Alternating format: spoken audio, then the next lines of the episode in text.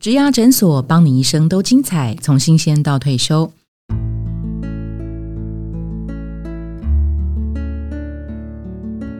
Hello，大家好，我是主持人 Pola。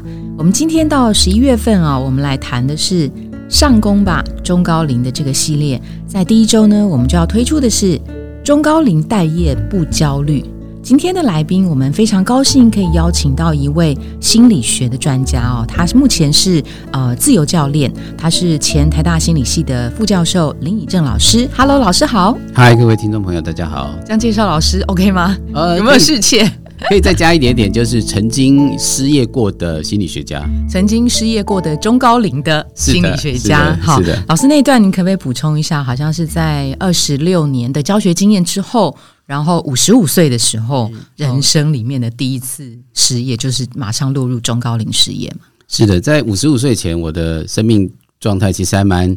简单而且顺遂，然后看起来都是非常漂亮的状况。呃，我大学念台大心理系，硕士班念台大心理系，然后就到美国去呃那念博士，然后我一念完博士就回台大心理系教书。哇，所有人都这样子，怎么会就是听起来听起来很顺很顺遂吧？哈，差不多五十岁左右，我就开始开始蛮明确的知道，我不是很想要继续做这个工作。嗯，我知道我不是很快乐。嗯，然后我也不想要做。那个时候我正在做的，比如说做研究了这个，那我每天做其实都感受到那个不舒服哦，我没有那个热情了。然后我指导学生的论文的时候，也会觉得我帮不了，我帮不了他们太多等等的，对，就想说那就退休，然后离职好了。那各位可以想象一下，在一个好的位置，很容易就有很多的邀约啦，人家找你演讲，找你合作，这个合作那个，所以你也，我那时候也误以为自己真的就好好好厉害，对对对，这个讲起来真的很丢脸。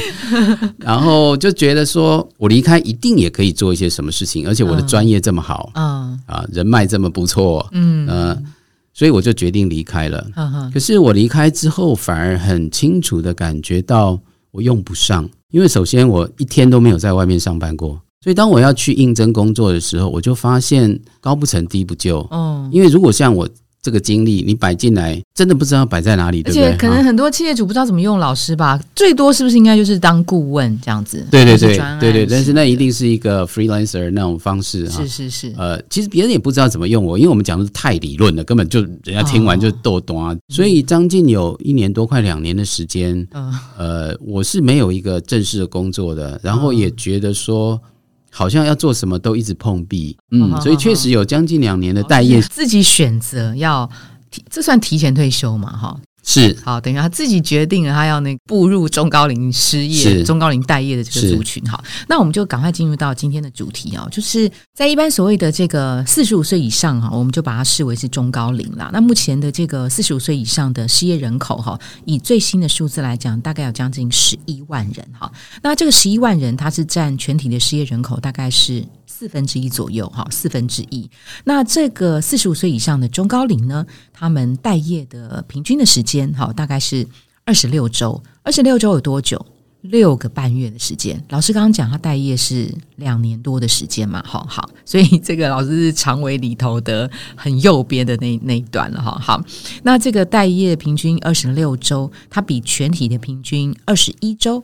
还要在九，还要在九后，还要在五周的时间哈。特别是超过四十五岁以上了，那一定会有一些担忧。我们现在想请老师来跟我们聊的是说，那这个担忧到底什么是无效担忧，什么是有效担忧？哈，那老师你讲一下这个担忧这件事情到底是好还是坏？就超过什么样的水平，你叫做说，哎，你真的想太多了。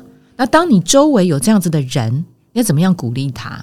非常好，我觉得你最后提到这个有效担忧跟无效担忧的这个关键，嗯哼，因为担忧就是一定会在的。那如果我们今天这个节目谈的是如何不担忧，我就觉得有一点过分了，有点难达到。过分的意思就是说，好像只要有担忧就是不正常，就是有问题的。并不是这样，事实我们就是会担忧，嗯嗯，所以真正要问的问题，确实就如同你讲的，我们怎么样跟自己的担忧相处？我们怎么样让它不要持续的扩散，来妨害到我们需要做的事情？那如何采取适当的策略？以及你刚刚也提到很重要的一件事，如何邀请别人来帮忙我们？手上刚好有一个杞人忧天检核表哈，我就来问一下哦，就是当我担忧的时候，我不知道事情未来会怎么发展，这件事情会让我感到很困扰。这件事情叫做，当我勾选是，我就是杞人忧天吗？我不会觉得是就是了，因为我们本来担，不能担忧担忧什么呢？真的担忧就在担忧未来发生什么状况吗？是是是。然后有一些事情是我不能控制的，那万一怎样？所以我们在担忧的内在对话，一定是万一如果，嗯，这些对话就一定会出现在我们的生活里。所以担忧的本质就是对未来的。不确定感很重，我们还要考虑一件很重要的事情，就是这个频率，你多长这样想？哦，那多长这样想会是叫做太长了呢？你可以用几个几个方式来判断一下，就是他莫名其妙都会钻进来，你可能走在路上他就钻进来，你可能躺下来睡他就钻进来，随时随地他就钻进来。好，这是第一个哈，就是说随时随地，好像很容易的时候，然后你看到别人怎样，哎。走在路上就看别人上班，别人都拿着好像在上班的样子，然后你那个那个感觉就洪水般的冲过来，好，这是第一个，嗯，好，冲过来没关系，你停得了吗？挡得住吗？挡得住吗？如果说，哎，我现在是分心去做一点别的事情，那所以就比较好一点。比如说，哎，我就开始读一本书好了，那你就专心的看下去。还 OK，好像刚刚的就暂时停了，嗯，这样就还好一点哦。如果你今天说我做很多事，结果还是停不下来，打开这本书，我还是看到刚刚的担忧，对对对对对，好像那担忧又从纸里面跳出来，真的，你没办法控制这个停下来的状况，这样子我就会觉得就有杞人忧天的可能性了。哦，那如果还有一个这个自我练习的问题啊，就是我经常会想到，如果我不能解决这个担忧的话。那我的生活会变得如何的悲惨？嗯，这种情况是不是有点 over 了？这反映的是什么样的讯息？我觉得这反映的是对自己的信心。呃，在我们谈忧虑或是无这些焦虑的时候，有一个很重要的东西叫无助感。刚刚问到的是一个很关键，就是我没有能力处理这件事。那对自己不管去做什么事，好像都不会有正很好的改善。你开始有一个内在的对话，这个对话就是说我不行了。我做什么这次也不会成功，我再努力啊，这可能也没有用。你那那个对话的内容是在怀疑自己，其实是没有能力改善任何事情的时候，那个声音如果很明确，确实是值得注意的一个指标。那我们想想看，如果说套用在那个中高龄目前他的。呃，待业焦虑的话，这两件事情有哪些讯息上面它会出现？我去找工作，我都觉得我一定不会被录取。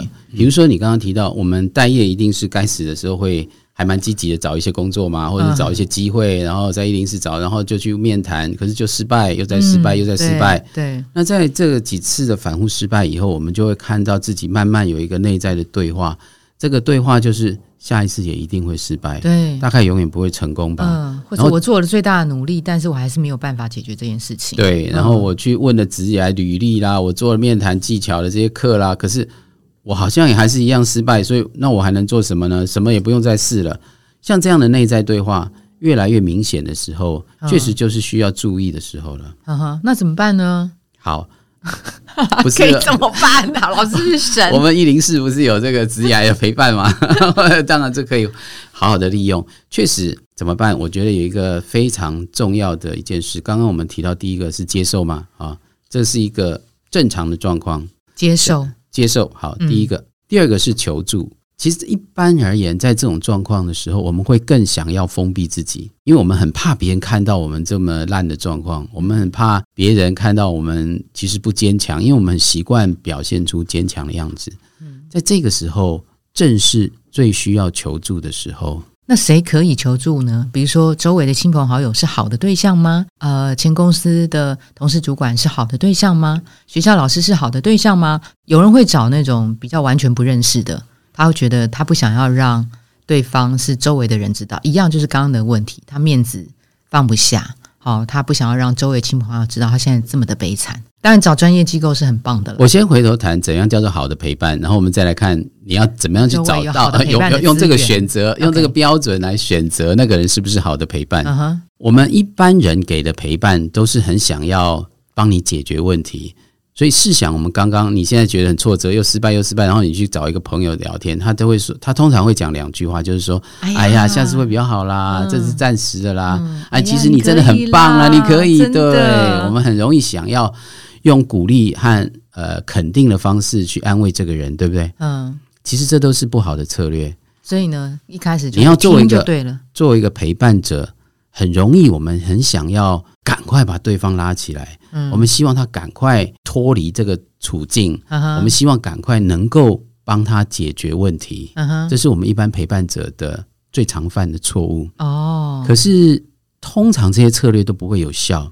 好的陪伴者，哎，你刚刚讲到一个重点，我就是在我听着。听着。的时候还要注意一件事，比如说他开始怀疑自己，说：“哎，我搞不好真的很烂。”那我们就说：“没有啦，不是啊。”OK，我们就会很想要讲这个句话，把人忍不住想要讲这边话，最好不要这样讲。那那怎么样？除了听陪伴之外，你就会说：“哇，听起来真的很惨哎。”所以你你感觉到这个差异是什么吗？一个是同理他，就是我跟你在一起，我跟你在一起，我现在跟你感受着你的感受。如果你今天说没有啦，啊，你不是否认家嘛？哈，所以我们很喜欢。这样讲没有，你就是想把他拉出来嘛。当你说 OK，哎，好惨哦，你是跟他坐在旁边的感觉，嗯，OK，没有办法一下子抹平的。嗯，第二个就是说，你就很清楚的告诉他，你有什么状况，我都会陪你，我就是会在这个地方陪你走下去，你随时都可以来跟我商量你这些感觉，我也不会评判你，我也不会着急，希望你就没有这个事情。嗯哼，OK，我知道他需要一段时间来度过。如果你的态度是这样，你就会逐渐成为一个在这种状况下一个好的陪伴者，他那个焦虑的状况才能够下下来。如果你今天一直要说“哎呀，我们再来加油，我们在做什么”，可是你刚刚讲，我的感受已经是我很低落，我真的没力气了。你又要叫我加油，那我又加不起来，那不是又变成雪上加霜吗？对啊，就会反而是更焦虑。你你可以环视一下你周围的陪伴者，因为有些人，你刚刚比方说上司、同事。他们很容易就用刚刚不好的陪伴形式哦，那所以你用这种去选择谁比较能够提供这样的特性？如果这个人他还是会犯那些我们刚刚讲不好陪伴的的时候，他有没有能力？你跟他说：“我希望你不要这样子，因为那样没办法安慰我。我希望你可不可以多就只是陪着我就好了。”你你这样讲，他改得过来的话，我觉得对你们的关系也是一个往前走的一个助力，所以这个关系反而更好。所以这个时候啊，就是如果我现在是一位中高龄的呃待业者，我现在很焦虑，谁能够提供你好的陪伴？所以这个时候我要先去盘点我的周围，我有哪些的呃资源，哪些的人，他可以提供我叫做有效的陪伴嘛？无效的陪伴在那个关键的节骨眼上，我们就不需要去去处理它了，对不对？哈，可是会不会我们这样说都很容易啊？就是。呃，你不要想你要去找有效陪伴，但他可能找不到，或是他心里头就不相信他能够找得到的这个，就他怎么样，他就是处于一个很无助，他怎么样都觉得他做不到，他甚至也觉得说周围的人对他来讲是没有用的，我还是持续的封闭这件事情。好人本来就要有焦虑，不会焦虑就不会动嘛，哈。那什么叫做无效？是。除了我刚刚谈到的频率，那到底多长的频率叫做过度的频率？这都是一个很大的问题。我觉得各位可以想一个指标好了，它妨害你其他的工作了吗？或者妨碍你其他的生活了吗？比如说，我现在整天处在焦虑的状态，所以我就失眠非常严重，会开始有一种那种盗冷汗，然后就不知道很茫然，然后动动不了。我今天应该出门做一些什么事情？那我就觉得我没有力气出去做那件事情了。我今天可能。应该要去跟朋友约一下，他了解谈一下这个事情。可是临到了那个时候，我就好想要取消哦，就是想说不要去算了，嗯嗯，去了也没有用，所以我就把它取消了。所以我不想出门，原来有兴趣的事情也不会很想要去做，嗯嗯，应该应该原来应该有一些改善措施，我现在也开始觉得啊，不要好了，嗯嗯，然后晚上会失眠，胃口可能也变得不是很好，或者你开始甚至你会开始。觉得到了晚上很脆弱的时候，你想说来喝一杯好了啊？这些症状就是说，呃，它开始影响你的身体。我们刚刚刚提到你的会有一种恐慌的感觉，然后一种常常不舒服的感觉，闷闷的情绪低落、失眠的状况开始出现，这些是身体的状况。嗯，再来就是你看人际上你会有退缩的状况，你刚刚也提到了，我们就觉得不是那么想要跟别人互动了，想要把自己关起来。然后原来应该要去的事情，我好像就更不想去了。嗯哼，啊，这种就是会想办法封闭的这个状况。然后甚至更糟的情况，很可能演变到就是说，你知道明确你该做什么事，可是你都没办法去做了。那那就是他开始妨碍你生活的各种。原来应该有的功能，嗯哼，如果出现了这个症状，这个绝对是一个你需要求助的指标。哦，这个就是很明显的嘛。当我担忧的时候，我会陷入所有最负面可能性的这个情况。比如说，我现在要去 interview 了，我还没去，我就会知道我一定会失败。这种情况是不是真的就是所谓的无效担忧？你做都还没做，你就会觉得失败，所以可能有的会导致到最后连做我都不想做。那不是说有那个想法就叫无效担忧，而是那个想法出现以后，你的反应是什么？哦，就是说，那那我就算了，不要去好了。对啊，或者是说，还是随便啊啊！你明明知道有一些改善的策略，对，可是你就不想做。好，这个时候我觉得，反而那是一个比较清楚的指标。老师，我们刚刚在录音之前有提到一个情境哈，如果我现在要去面试了，然后我真的超紧张的，因为我面前面已经面试五次、五次、八次、五期都是。没有回音的，哈，哎，有面试机会算还蛮蛮蛮厉害的，已经要很很 激动，很谢谢了。那如果我们现在要再去的时候啊，哦，所以今天要出门了，家人或是呃朋友知道了，可以给对方什么样的话语是他觉得比较有帮助的吗？老师刚刚提到说，哎，你一定可以的，你 OK 的，这样这样好吗？对啊，你自己的感觉，你通常最喜欢，我就觉得压力更大啊，是，或者是对啊，对。嗯，通常我们在模拟那个情境，好了，就是说，呃，我要去面谈，对，那那我现在告诉你说，哇，现在超紧张，我怎么办呢？已经这样，那那你你很容易，你本来会想要说什么？正常的情况下就说，哎呀，你可以的，来就不加油，嗯，对，这是一种，然后可能就说，啊，没什么，这个没什么大不了，你就想象一个，呃，对方可能资历可能没有你这么专业，什么什么之类的，你就把它当成是一个小西瓜，好，这个也 OK。那或者是说没关系，反正前面都已经八次了，不差这一次，嗯，就去做吧。对对对，可能或者他是说那些白痴才会不要你，所以如果他们不要你，他他们是白痴，损失的是他们，不是你。对对对对对，我们很容易讲这个。我们注意到，像讲这些话，都是都是很快想要他脱离这个情境，对不对？然后我们会希望给他信心。可是如果我们真的已经处在很焦虑的情况，这两件事反而会增加别人的焦虑。嗯，你说，哎呀，不要紧张，你这边我们想要他很快脱离，结果他事实上是没办法脱离的。嗯，因为你你可以很清楚的理解到，你不会因为讲这两句话他就不紧张。嗯哼，结果他回去想，哎，你说说不要紧张，你说，所以我正常应该可以不紧张，可是我怎么更紧张了？那不是验证了我无法控制自己吗？是是。再来就是说，你可以的啦，我对你有信心。那我失败了以后就。不是表示我更不可以，那更没有信心吗？所以其实那一些话语反而会增加一个评价的标准在那个地方，会加时。然后说哇，那我还在紧张，我一定是没办法控制自己，我失败了，那大家都对我失望了嘛啊！所以那一些话语其实是增加了压力。各位想想看，我们为什么会讲那些话？因为我们想要说服他，说服他可以，说服他可以。说服的意思是我想要改变他的思考。可是各位知道，当我们已经处在一个很焦虑状态的话，大脑的皮质啊，就是思考的地方，离我们的焦虑，就是我们呃，到叫大脑的边缘系统，这是演化好几千万年才出来的，所以它距离是很远的。跟我们的焦虑贴近的东西，大家往往忘记，其实是身体。身体哦，我们的情绪跟身体是绑在一起的。比如说，我们讲我开心，我们一定要用心很开。嗯，我很紧张。你怎么知道你紧张？因为你身体是紧的，嗯，肌肉是紧的，嗯，所以是憋在那边，让你才才知道你自己紧张嘛。所以，当我们意识到身体跟情绪是比较接近的，要控制自己，真的要的工具是身体，而不是大脑。嗯，回来回答你刚刚问题。对，现在你的朋友要去就在旁边，很紧张了。OK，你不是要告诉他不要紧张，你。我们我们来练习这个事情啊，我们练习哦，太棒了！对，我们来练习一下，就是说，好，你现在告诉我很紧张，我就会跟你说，好，现在专心下来，你现在看着我，看着我的鼻子，看着我嘴巴，跟我一起呼吸，嗯，跟我一起呼吸，吸进来，hold 住，慢慢的吐出来。刚刚我用了一个策略，是我约大约是吸四秒，嗯，hold 住四秒。吐的时候可能会到六秒。嗯，我们再来算，你心里面数一下哈，吸四秒，hold 住四，数到四，吐到六，OK。嗯哼，来，我们大家一起来试试看。好，听众朋友们跟老师一起来哦。好，吸，hold，吐，再来一次，吸。hold 住，图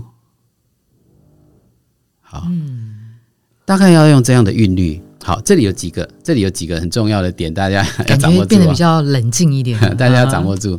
第一个是你要他一定要盯着你看，看，或是他盯住某一个盯住，是不是？因为他要你要他专注在呼吸上，可是他自己不知道怎么呼吸，所以你要带着他。OK 啊，所以把这个专注力。盯着你的呼吸看，这个是比较，就是他知道现在我们就是要做呼吸这件事。OK 啊，啊，如果没有没有这个朋友在的话，他自己就在也可以这样做，就是你开始闭起眼睛，专注在，你就这时候把眼睛闭起来，专注在你的呼吸。嗯，OK，这是第一点啊，就是要专注在呼吸。嗯，第二个就是说要 hold 住，我们刚刚吸四秒，有 hold 住一下，对不对？不是说深呼吸，因为如果你这样，你会过度 哦，过度换气，你会变过度换气。那所以要 hold hold 住，是把那个控制感再拿回来我自己身上，好有学问哦。hold 住就是拿回控制感，把那个控制感，因为我是可以控制我的身体的哦，这是一个很重要的关键。是是，再来是吐气，吐气的时候要慢，而且要长。嗯，好，吐气如果慢跟长，会让我们身体松下来。我刚刚我不知道你刚刚有没有试着这样做啊？你但慢慢吐的时候，你会觉得。我从我的胸腔开始慢慢往下放，你你的你的会有一种下沉感。嗯，有哎有哎，这就是放松嘛，就是沉着稳定的肌肉放松的基本原则。是是，就是松放沉。嗯哼，如果你持续这样做个五次，通常我自己啦哈，我我练习比较久，所以很难很难当做一个标准。可是就算我现在很紧张，我刚刚做了这个东西五六次以后。我会很明确的知道自己身体是松下来的哦。那当然，你如果进阶一点继续练的话，你可以开始感受吐的时候，我有没有从肩头到肩膀到身体一直到脚，我都好像是慢慢的沉下去的那个感觉。如果你甚至能够到体会到身体也在慢慢沉下去，做了几次以后，那个焦虑就会慢慢的下降，因为我们的身体跟情绪是互相。结呃要怎么绑在一起的？嗯哼，当你身体松的时候，情绪就没办法紧。嗯，身心是绑在一起的。身体比较松的时候，这个是前提嘛？身体比较松的时候，是情绪就无法上来。对对，因为这两件事是绑在一起的。那我们直接想要控制情绪是困难的。身体是你最好的一个武器。睡觉的时候，我们也可以。我们刚刚他提到失眠，对不对？对。失眠的时候，我们很容易就数数羊啊什么，然后更难在这翻来覆去。真的，我们很容易翻来覆去，这都是比较不好的行为。到了数羊是什么？就是说你好像要停止自己脑袋一直转嘛。你会失眠是因为你很多东西一直转，对。那你想要有个转移注意力的这个方式，那这时候又是一样，就是你想要用大脑来控制你自己了，效果通常不是非常的好。而且你万一数到一千还睡不着，你又开始焦虑起来了。这是第一个。第二个，你转来。翻来覆去是让你的身体更远离你的睡眠，睡眠是安静下来吗？哦，因为你在那边躁动，睡眠是一个非常放松的状态。而且可是你躁动，你不就是更远离你的睡眠了吗？嗯嗯，比较适合的方式反而就是回到像这样的呼吸。那如果各位有机会可以上网去找两个东西，我推荐给大家这个资源，一个叫做肌肉放松，肌肉放松训练，这是心理学家，然后他们会有一些嗯。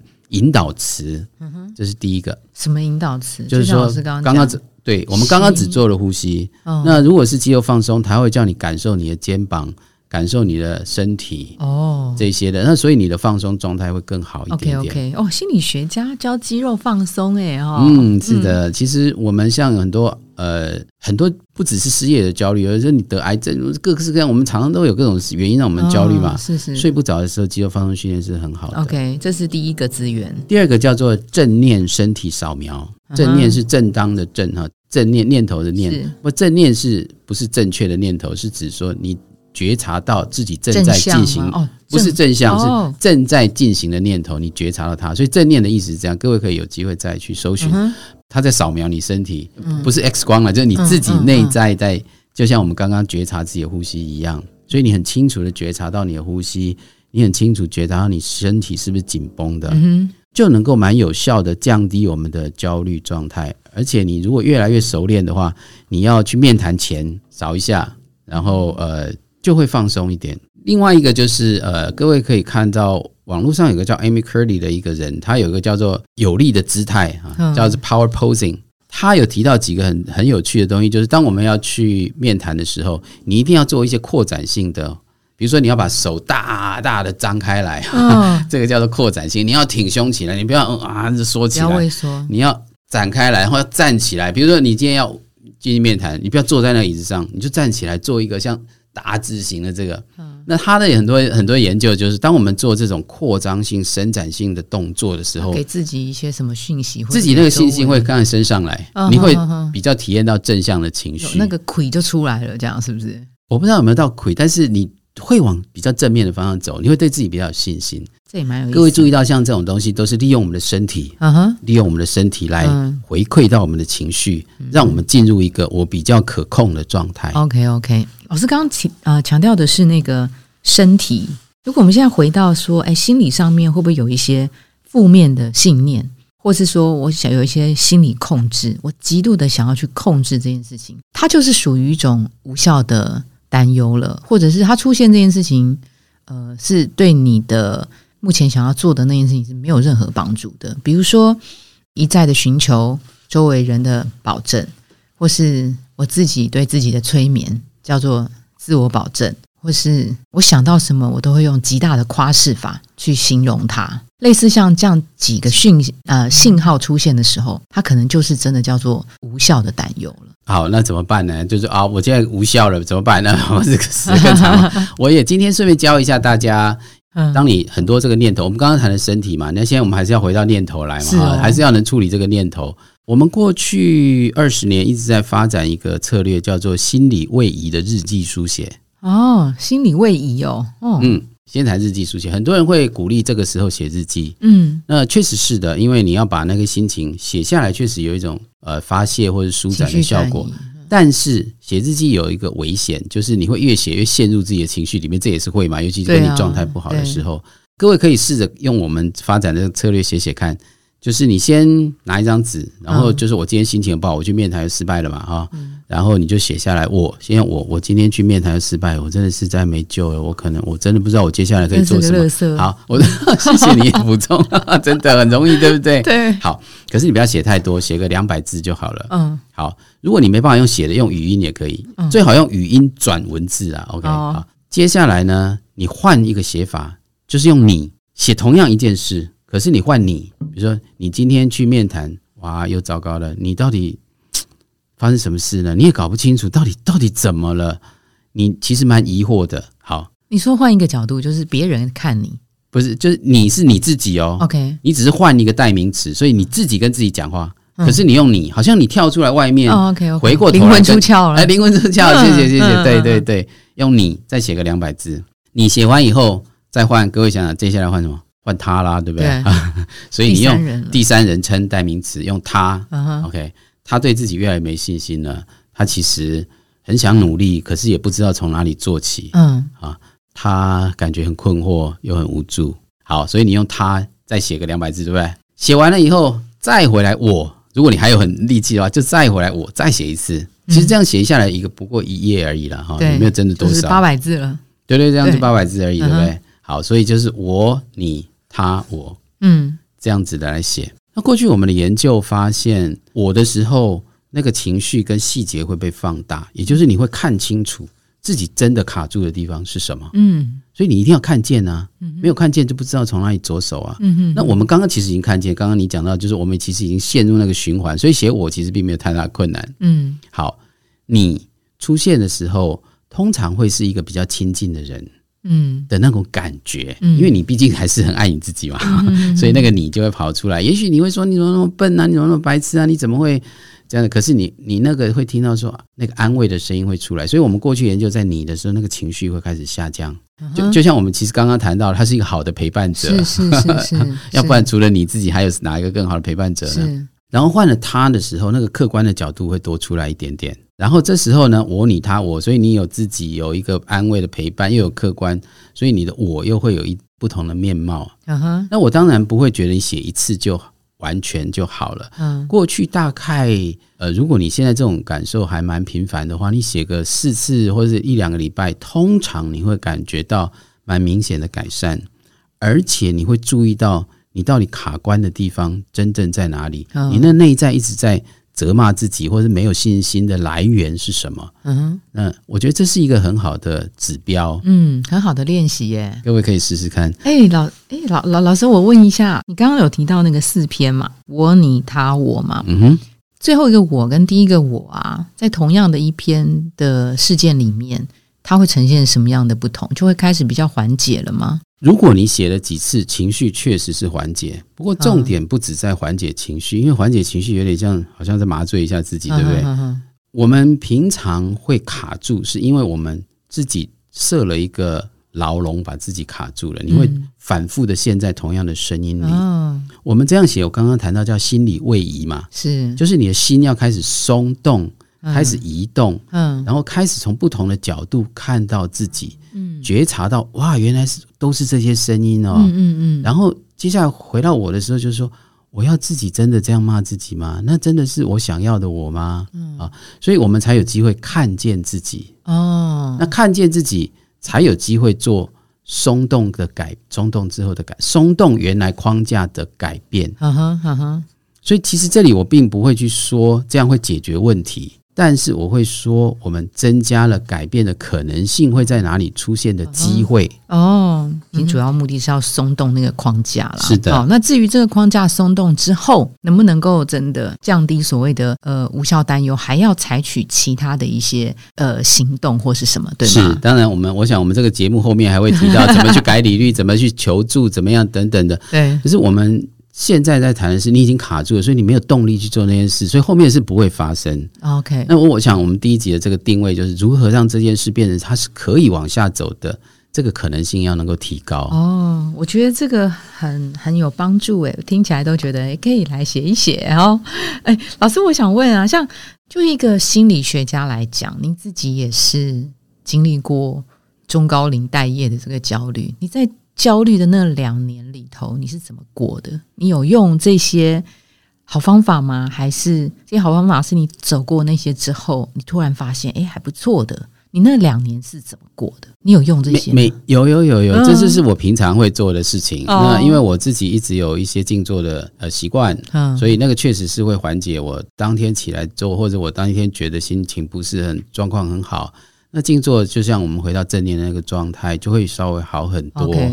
因为我也练习其他种书写方式，什么什么？其实说刚刚讲的是比较结构的，比较容易做的。是。另外，如果当你很容易用这种书写方式来看见自己，你可以用呃市面上有很多叫自由书写，嗯啊这些策略其实都是很好的策略。OK OK。那只是你如果你一开始自己一个人做自由书写，你可能可能不见得能够发挥那么好的效果，因为你。那需要一点学习，所以我才会用比较结构的，刚刚讲比较有步骤的方式，让让大家开始。那你写的习惯，你还是有很多种其他的书写方式，是可以调整自己的情绪或改变自己认知的。那这也确实有是我是我会做的方式。你当时是有嘛？是的，OK OK，好。我我想我做一个简单的摘要，要学的跟自己的焦虑相处，要接纳自己的这个状况。那所谓接纳，是我我试着不要赶走它。那我用刚刚身体跟他在一起，OK，感受到这个是第一个。第二个是我们要有一些策略。当你开始有些策略在做的时候，你就会觉得，诶，也许是有一些方法。那这个策略也不是一定会有效，所以我们我们怎么样在这个过程看到它为什么无效？这是我觉得第二个也要讲到的地方。嗯第三个，我们刚刚还没有花很多力气讲的是。找到能够陪伴你的人，嗯，那我觉得那个虽然我们没有花很多时间讲，但是它真的也很重要。有机会我们再来慢慢谈这件事。我们等下期来讲这个哦，因为我觉得也很棒哦。好，那我们今天非常谢谢老师在上集跟我们分享的好多的方法，包括了呃肌肉的放松、正念身体扫描、有力的姿态，还有就是心理位移、写日记，透过四个步骤，我的角度。你你自己跟你自己讲话的角度，他人跟你讲话的角度，以及再一次的我自己跟我自己讲话的角度，尝试能够去找到原本呃限制你心中想法的这个框架，有可能有可能有破解的这个机会。那在下一集当中，我们要请老师再来分享中高龄待业的这个朋友们，怎么样能够找到周围最适合自己的呃陪伴的方式。谢谢老师，谢谢，谢谢大家。